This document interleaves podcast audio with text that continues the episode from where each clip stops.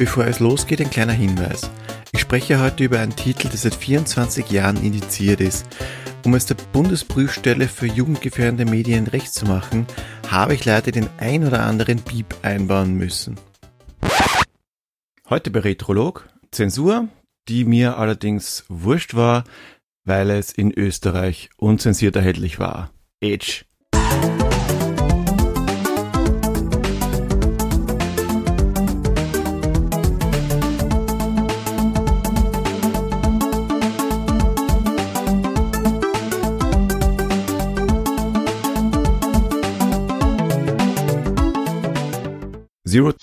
Für den Sega Mega Drive. Tolerance ist ein Ego-Shooter von Technopop für das Sega Mega Drive und erschien im Jahr 1994. Es kann entweder alleine oder über ein Linkkabel zu zweit im Koop-Modus gespielt werden. Zero Tolerance ist aus mehreren Gründen cool, zumindest fand ich es damals so. Und zwar, erstens einmal ist es ein Ego-Shooter auf dem Sega Mega Drive und zweitens hat es einen extrem coolen Namen. Ich hatte bereits Erfahrung gesammelt mit Ego-Shootern am Sega Mega Drive, allerdings mit Corporation. Und jeder, der meinen Blog verfolgt, weiß, das ist kein gutes Spiel. Für Europa gab es eine zensierte Version von Zero und zwar mit Aliens statt Menschen und den damals üblichen grünen Blut. Eine Waffe, und zwar die Handgun, wurde so gut wie komplett entfernt, da Aliens keine tragen. Ganz einfach. Manche Charaktere hatten zwar die Handgun als Startwaffe, allerdings, wenn euch die Munition ausgegangen ist, war sie nutzlos. Zero Tolerance hat auch die BPJM gezeigt und hat es trotz den Zensuren auf den Index geworfen. In Österreich hatten wir das Problem wie so oft nicht. Es gab's überall unzensiert zu kaufen. Ich habe also keine Ahnung, wo die europäische Version nun wirklich vertrieben wurde. In Deutschland durfte es nicht vertrieben werden, in Österreich war es unzensiert Tja, wie ich nach der Aufnahme herausgefunden habe, besitze ich selbst eine zensierte Version. Also sind wohl beide Versionen verkauft worden. Aber wie immer schauen wir vorher mal in die Zeitung. Erscheinungstermin ist September 1994 angegeben, kein genauer Tag. Also habe ich ein klein wenig Spielraum. Am 17. September 1994, und zwar beim 28. Flug der US-Raumfähre Discovery, absolvierten zwei US-Astronauten den ersten freischwebenden Weltraumspaziergang seit 1984. Und dann haben wir noch den 28. September. Auf der Ostsee vor der Küste Finnlands ist die Passagierfähre Estonia gesunken.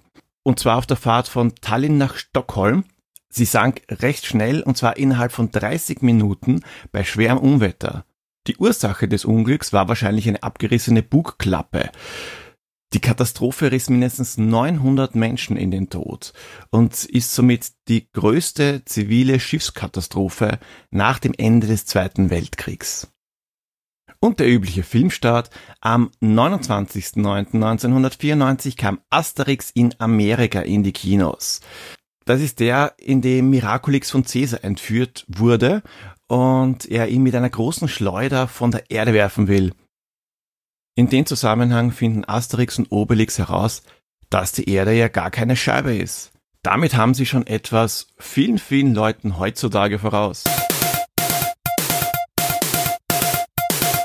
Abgrundtief böse Aliens haben die Raumstation Europe One angegriffen und besetzt.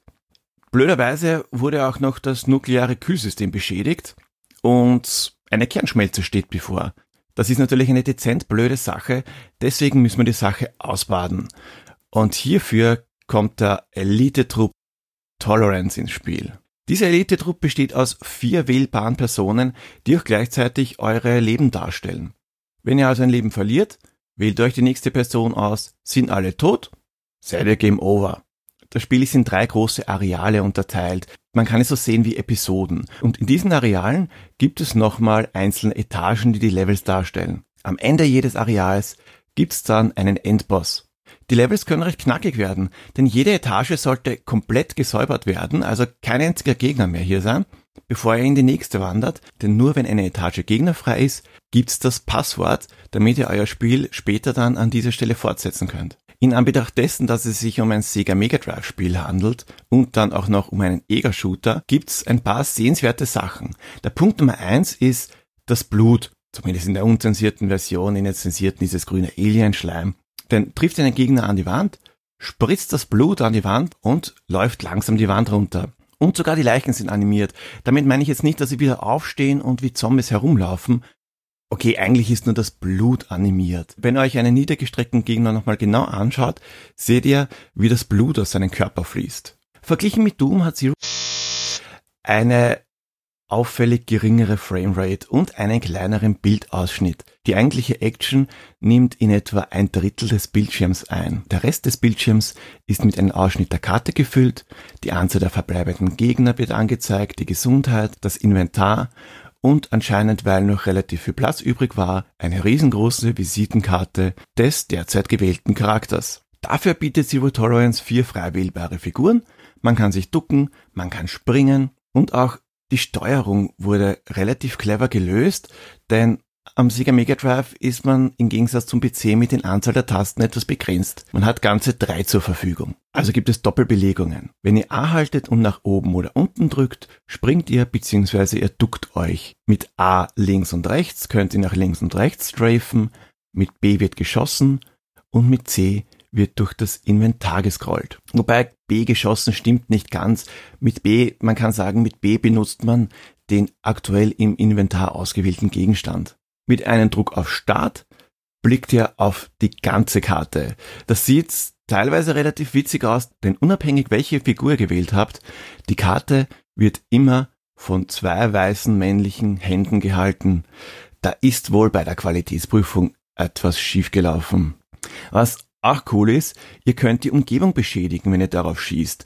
Das ist zwar etwas eingeschränkt und bietet keinen Mehrwert, denn Ihr könnt zwar auf Wände und Geländer schießen, wenn ihr sie trefft, ist nicht wirklich eine Kunst, äh, erscheinen Risse oder sie sind ganz einfach beschädigt, sind aber nie ganz zerstört. Das heißt, ihr könnt kein Geländer wegschießen und dann einfach durchlaufen. Apropos cool, manchmal versperren euch Flammen den Weg. Wenn euch das passiert, entweder habt ihr ihn schon oder es solltet euch schleunigst auf die Suche machen und zwar nach dem Feuerlöscher, um diese Flammen zu löschen. Es geht aber auch umgekehrt, denn es gibt einen Flammenwerfer. Der Flammenwerfer kann zwar keine Brände legen, aber ihr könnt munter herumlaufen und Gegner abfackeln. Zero Tolerance bietet zwar weniger Waffen als Doom, aber insgesamt trotzdem mehr Gegenstände. Denn neben der obligatorischen schusssicheren Weste gibt es einen flammenabweisenden Anzug, eine Taschenlampe, ein Nachtsichtgerät, einen Bioscanner, der alle Gegner auf der Karte anzeigt, und Handgranaten. Wobei, wenn ich es mir recht überlege, jetzt bei der Aufnahme, wenn ich das wirklich laut ausspreche, ich bin mir gar nicht so sicher, ob es nun wirklich mehr Gegenstände gibt. Und so läuft er lustig durch die Etagen, die teilweise mit 20, manchmal mit 60 Gegnern gefüllt sind und schnetzelt euch euren Weg frei. Tolerance ist theoretisch nicht lang, wenn ihr auf Speedruns steht und einfach nur durchläuft und nur die notwendigen Gegner abschießt, seid in einer Stunde durch. Das ist aber erstens stinklangweilig und zweitens gar nicht so einfach, denn wenn ihr einfach nur durchläuft, habt ihr bei den Endgegnern relativ wenig Munition. Das zweite Problem ist bei dieser Variante, wenn alle Soldaten tot sind, dürft ihr wieder von vorn beginnen. Denn das Passwort gibt's eben nur, wenn alles Leben auf der Etage, bis auf das eigene, ausgelöscht ist. Aufgrund der hohen Levelanzahl kann man mit stundenlangen Spielspaß rechnen, zumindest wenn man normal spielt und alle Gegner vernichten will. Das kann nämlich etwas dauern, denn die Figuren sind wirklich träge und langsam. Wenn man sich dreht, fühlt es sich an, als würde man in einem Panzer sitzen. Der Soundtrack des Spiels hat sich in mein Hirn eingebrannt. Er ist zwar unglaublich einfach und besteht aus gefühlten vier Tönen, den kann wahrscheinlich jeder auf einem Bontempi Keyboard oder Xylophon relativ einfach nachspielen, aber genau dieser einfache monotone Soundtrack sorgt für Spannung und wirklich tolle Stimmung. Ein Alleinstellungsmerkmal, das ich nur kurz angeschnitten habe, ist der Zweispieler-Koop-Modus. Den gibt's zwar auch in anderen Spielen wie zum Beispiel Battle Frenzy, aber nicht auf diese Art. Es ist nämlich das einzige Spiel für das Sega Mega Drive, das man mit einem Link-Kabel spielen kann, wie zum Beispiel beim Game Boy. Dazu benötigt man also zwei Fernseher, zwei Konsolen, zwei Spiele und eben das Linkkabel, um die Konsolen über den Controller-Port zu verbinden. Ich kannte damals blöderweise niemanden, der Zero hatte, daher konnte ich es leider nie probieren und kam nie in den Genuss des Zweispieler-Koop-Modus. Es wurde auch ein zweiter Teil geplant, und zwar Beyond Zero Tolerance, und er schaffte es auch ins Beta-Stadium, aber er kam nie heraus. Zur Grafik. Es ist ein Ego-Shooter am Sega Mega Drive. Klarer Pluspunkt. Die Framerate könnte höher sein, denn dass das geht, bewies Battle Frenzy, aber für Sega Mega Drive Verhältnisse drücke ich mal ein Auge zu. Es ist okay und um Welten besser als Corporation. Daher 4 von 5 Zensurbalken.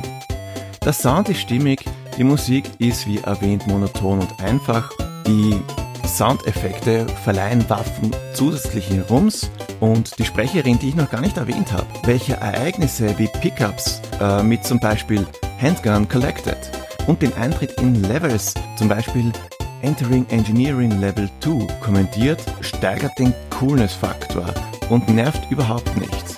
4 von 5 Zensurbalken.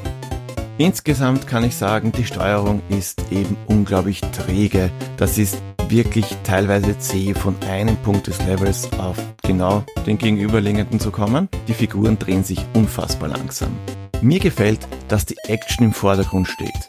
Auf Rätsel wurde komplett verzichtet. Es gibt im gesamten Spiel nicht einmal ein einziges Puzzle, geschweige denn versperrte Türen. Sowas mag ich, Action einfach herumlaufen, auch hier insgesamt 4 von 5 Zäsurbalken. Wie hat's damals ausgesehen? Damals fand ich Zero einfach nur cool. Ego-Shooter, Blutspritzer an der Wand, die Stimme, welches jedes Picker bestätigt und jeden Level ankündigt. Es gab einfach nichts, was ich damals an den Spielen nicht cool fand. Durchgespielt habe ich es aber nie. Genau genommen könnte ich mich nicht einmal daran erinnern, einen Endgegner gesehen zu haben. Auch heute finde ich das Spiel noch sehr gut, wenn auch aufgrund anderer Faktoren. Die Grafik ist meiner Meinung nach für ein Sega Mega Drive Spiel beeindruckend. Springen und Ducken für diese Zeit ungewöhnlich und das Linkkabel einzigartig. Das Fehlen unnötiger Rätsel ist sehr angenehm, aber eben die träge Steuerung, die trübt das Spielerlebnis ein wenig. Klar, bei Battle Frenzy ist der Bildausschnitt größer und es gibt sogar einen Split-Screen-Koop, allerdings ist Zero Tolerance das erwachsenere Spiel.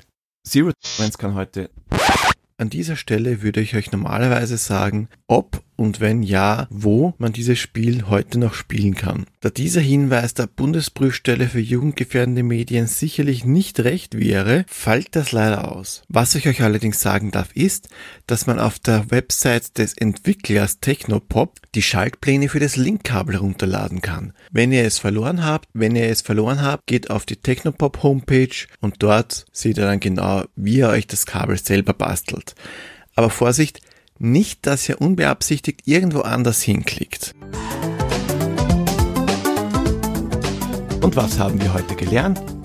Bei einer Alien-Invasion in Deutschland, keine Sorge, die Bundesprüfstelle für jugendgefährdende Medien, die kümmert sich schon kompetent darum. Bis zum nächsten Mal, Baba!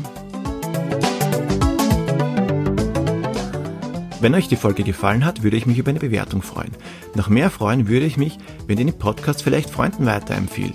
Wenn ihr Lust habt, besucht doch mal meinen Retro-Blog unter www.retropixels.at oder folgt mir auf Twitter at retropixels.at.